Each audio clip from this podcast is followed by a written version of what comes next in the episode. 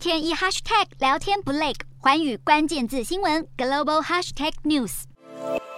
美国国务卿布林肯十号访问泰国，除了与总理帕拉育会面，还与在泰国的缅甸民主派青年会面。而会中，布林肯强调会持续对缅甸军政府施压，并且要求中国一起呼吁缅甸恢复民主。